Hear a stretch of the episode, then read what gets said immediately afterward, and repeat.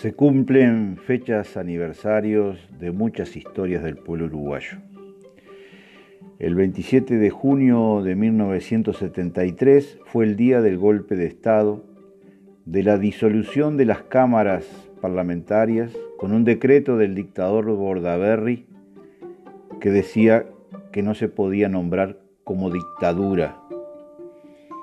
Ese día culminó un largo proceso que había comenzado con el recorte de las libertades públicas, con el achicamiento de la democracia, con el congelamiento de los salarios y la disparada de la inflación y de los precios de la canasta familiar. La mayoría silenciosa respiró aliviada. Dijeron y actuaron. Creyeron que a partir de ese momento con los militares tomando las riendas totales del aparato burocrático del Estado, se iba a poder vivir más tranquilos, que ya no habría más paros ni huelgas, ni estudiantes protestando en las calles.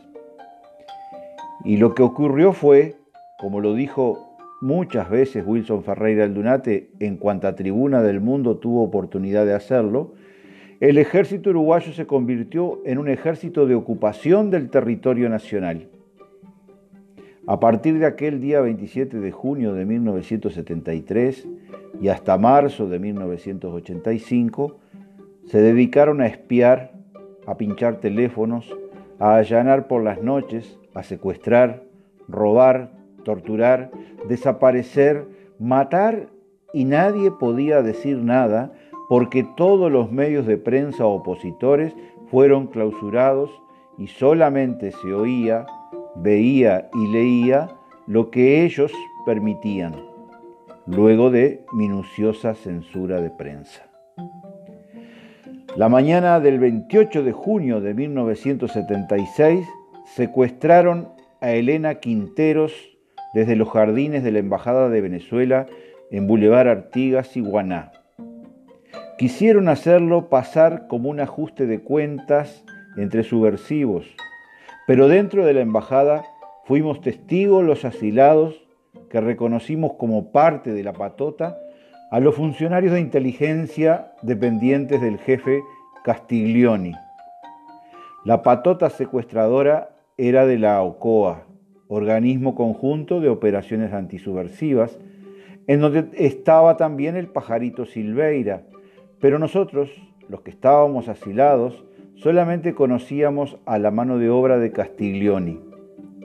Y para más información confirmatoria, el propio policía que hacía la guardia en la puerta de la embajada nos contó que ese día, al tomar el turno en la comisaría a las 6 de la mañana, le dijeron a él y a los policías que también hacían guardia enfrente en la embajada de Paraguay y en la sede del Vaticano, que debían permanecer firmes en sus puestos de guardia porque sobre las 10 de la mañana iría a haber un operativo de inteligencia. Elena Quinteros sigue desaparecida. Su madre, Tota Quinteros, la busca hasta su muerte. Es un delito de lesa humanidad tipificado como tal por los organismos internacionales.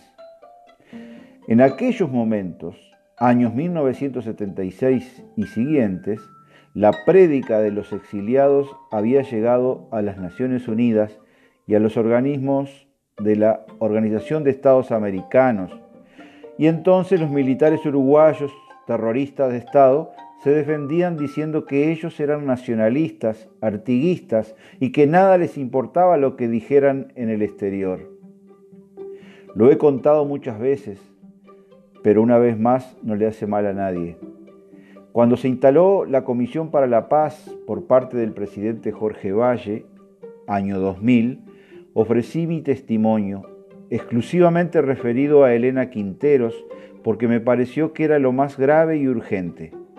Cuando volví a mi pueblo, fui entrevistado por los medios de prensa que nunca me habían hecho una nota. Por lo tanto, la cobertura llegó a otros públicos. Mi sorpresa fue creciendo cada día que fue transcurriendo después de esos reportajes en televisión, radio y periódico. Se había roto el hielo en torno a mi testimonio, empezaron a creer que algo había sucedido. Hasta compañeros de trabajo se acercaron consternados, apesadumbrados, diciendo que nunca se habían enterado de todo eso que yo contaba.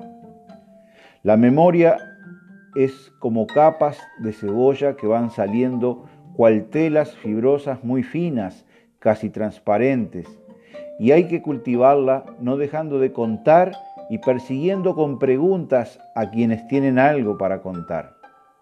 El 27 de junio de 1973 fue el golpe de Estado y el comienzo de la resistencia a la dictadura. Fueron 15 días de huelga general de los trabajadores organizados en sus sindicatos y en la Convención Nacional de Trabajadores. Una primera larga etapa se cumplió el 30 de noviembre de 1980, cuando en el plebiscito el 57% del electorado le dijo que no a los dictadores. Los orientales somos ingobernables por el látigo y el fierro. Nos gusta vivir en libertad y democracia.